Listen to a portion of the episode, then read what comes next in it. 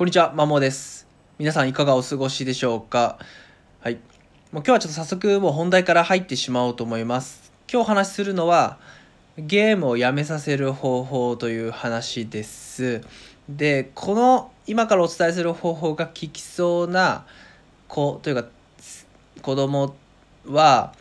ゲームが、まあたしまあ、好きなんだけど、どこか勉強からの逃げでゲームをやっちゃう子には比較的有効かなと思ってます。もうゲーム依存というかもう1日10時間以上ゲームをしてしまう子だったりもうゲームがこの上なく好きすぎて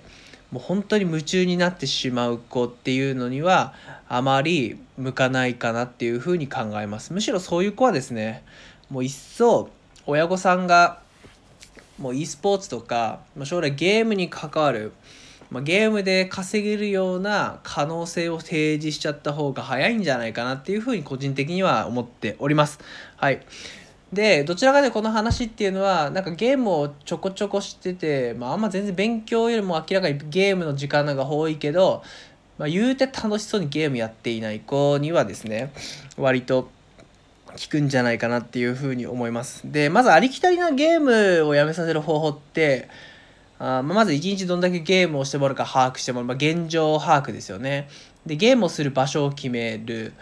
まあ、できれば他人がいる場所の方が目がつくやすいんで、えー、っと、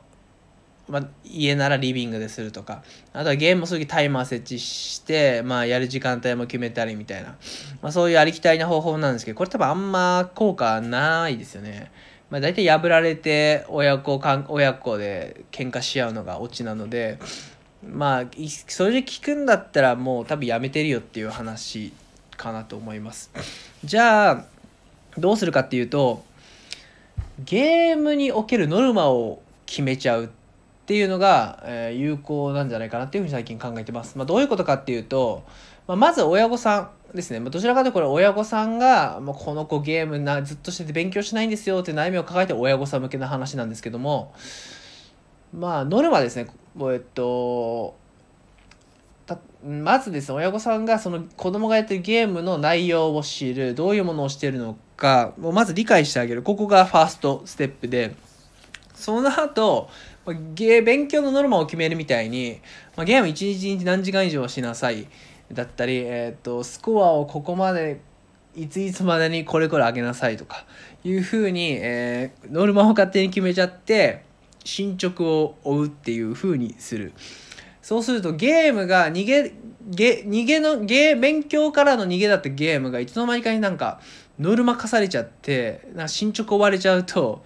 逃げが逃げじゃなくなるっていう状況に落ちるんで、そうするとゲームが嫌になって、まあ、しぶしぶ勉強なり他のものに向かうんじゃないかなっていうところです。はい。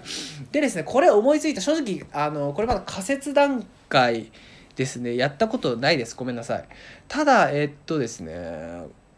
あの自分がその高校生の男子生徒と話をしていってる時には面談ですね、まあ、その子は勉強じゃなくてめっちゃスマホゲームしてるんですよ。自習中も。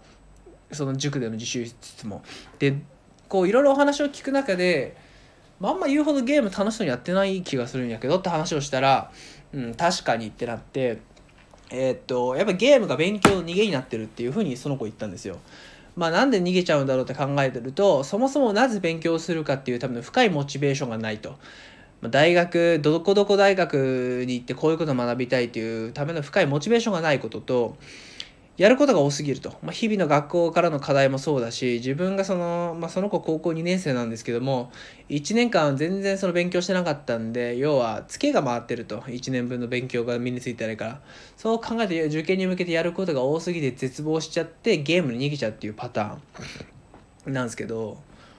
そういう子に聞いたんですよ。逆にこれ親御さんに自分のやってるゲームの中身細かく知られて日々ノルマ課されて進捗終われたらどうなんやろって言ったら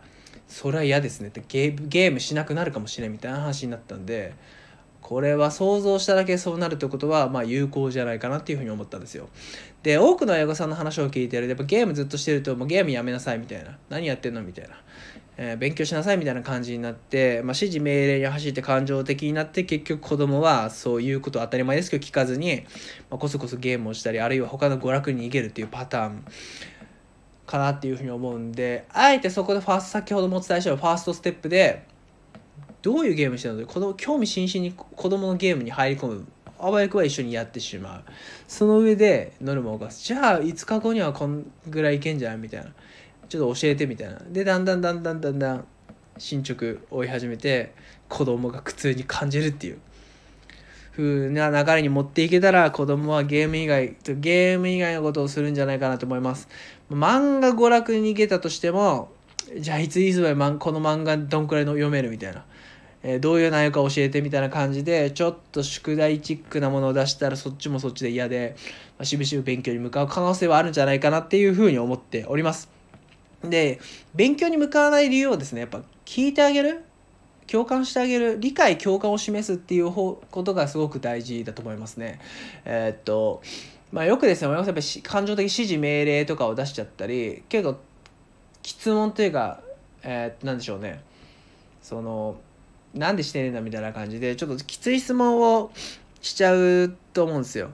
あるいは嘘って分かってるのに嘘を言わせるための質問をしたり「えー、今日2時間やったの?」みたいなでも子供実際 1, 1時間もやってないからただ嘘をつかせると。みたいな話があるんですけどそれは絶対意味がないですね。子供に防衛無意識に防衛させちゃうの意味ないんでそういう時はやっぱり理解共感を示してあげる。質問とか全体しなくてまあ確かに勉強ってまあ辛いしね。大変だよね。みたいな感じで言うだけで子供をボロボロいろいろお話ししてくれてちょっと勉強に向き合う体制が整うんでえー、そういうのがいいかなっていうふうに思います。ちゃ最後ちょっと余談というか